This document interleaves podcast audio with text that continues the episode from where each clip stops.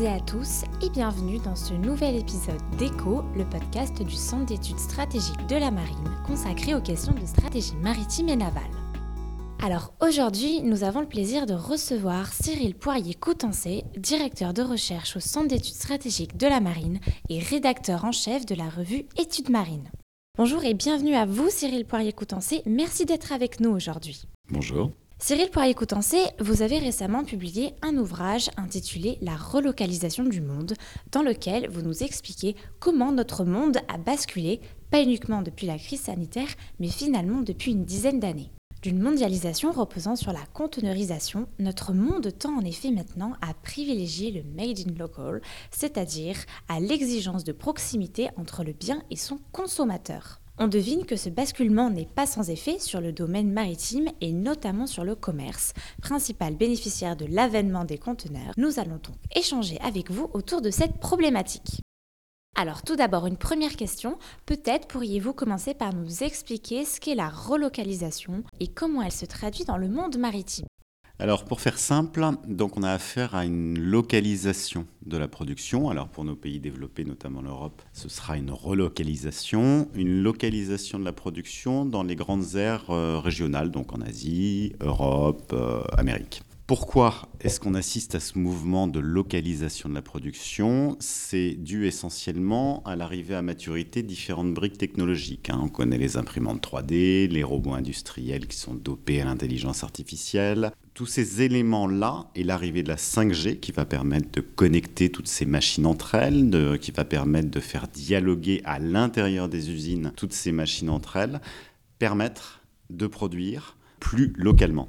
Et surtout, elles entraînent un changement majeur qui est une production à la demande. C'est-à-dire que si par exemple vous avez votre téléphone portable avec vous, euh, vous allez choisir un produit sur un, différent, sur un site, par exemple, un site marchand, le commander. Et là, on a la possibilité de le produire au moment où il a été commandé. Voilà le changement majeur. Alors, Qu'est-ce que ça a comme implication au niveau du domaine maritime? Euh, Alors au niveau du transport maritime, c'est pas forcément un élément euh, qui va entraîner un changement considérable, puisqu'aujourd'hui, L'essentiel du transport maritime, c'est du transport de matières premières. Hein. C'est quasiment la moitié du transport maritime qui est constitué par du transport de matières premières. Euh, jusqu'à preuve du contraire, le blé, on ne le produira toujours pas au Sahara dans 5 ans, ni 10 ans, etc. Donc il y aura toujours des échanges de matières premières qui seront importants. Une autre grande partie du transport maritime, c'est le transport d'hydrocarbures, c'est quasiment un tiers. Euh, pétrole, gaz. Alors évidemment, on est dans une politique de lutte contre le changement climatique, donc ces, ces échanges ont tendance, vont avoir tendance à diminuer, mais pour autant, ça ne va pas se faire en un jour. Donc ce qui peut être concerné, c'est effectivement la conteneurisation.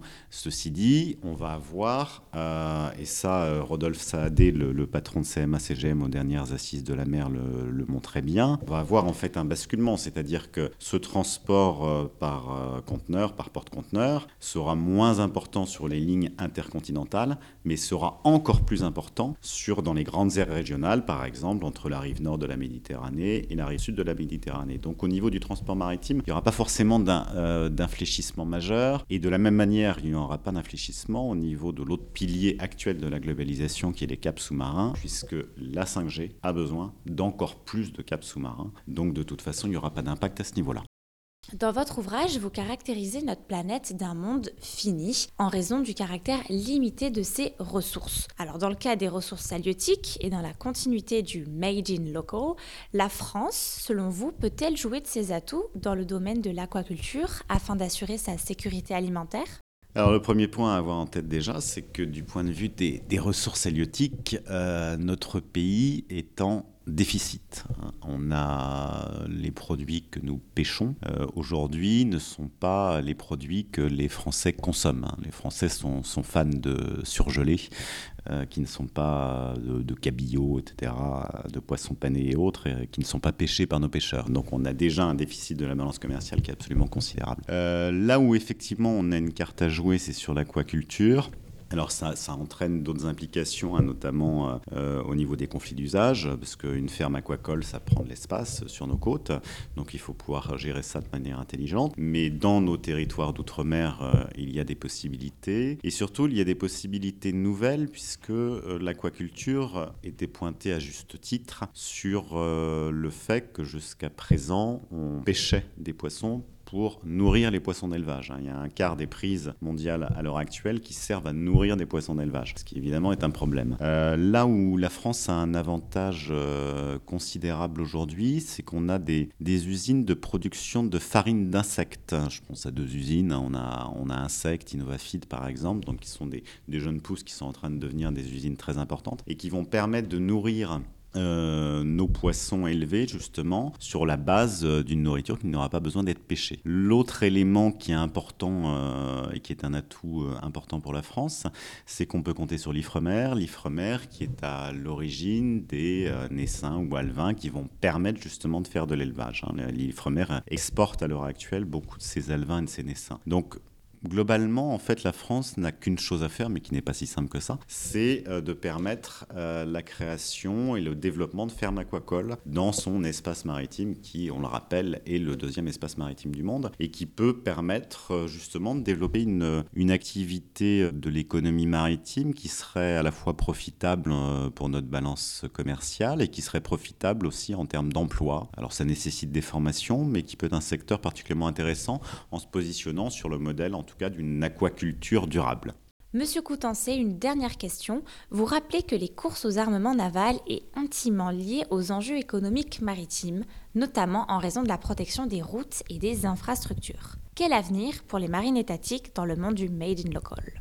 Alors effectivement, la, course aux, aux, armements navals, en tout cas sur ces 20 dernières années, a été très liée à la mondialisation, puisqu'à partir du moment où les pays s'ouvrent au commerce international, ils ont besoin aussi de sécuriser leur ligne d'approvisionnement, euh, sécuriser leur ligne d'approvisionnement en hydrocarbures, en marchandises, etc. Euh, ça, c'est typique de la Chine, par exemple, de ces 20 dernières années. La Chine s'est dotée d'une marine importante parce qu'elle avait besoin de, sécuriser ses lignes d'approvisionnement. Et ceci dit, on arrive à un moment de bascule, euh, d'évolution, où là, les formats des différentes marines dans le monde ne sont pas uniquement guidés la volonté de sécuriser ces lignes d'approvisionnement, pas uniquement guidés par la volonté de protéger aussi ces espaces maritimes, c'est-à-dire ces, ressources halieutiques, ces ressources en biodiversité, mais sont guidés aussi par la possibilité qu'il y ait des conflits en mer. Et ça, c'est une rupture qui est quand même très importante puisque sur les 20-30 dernières années, la possibilité qu'il y ait un affrontement en mer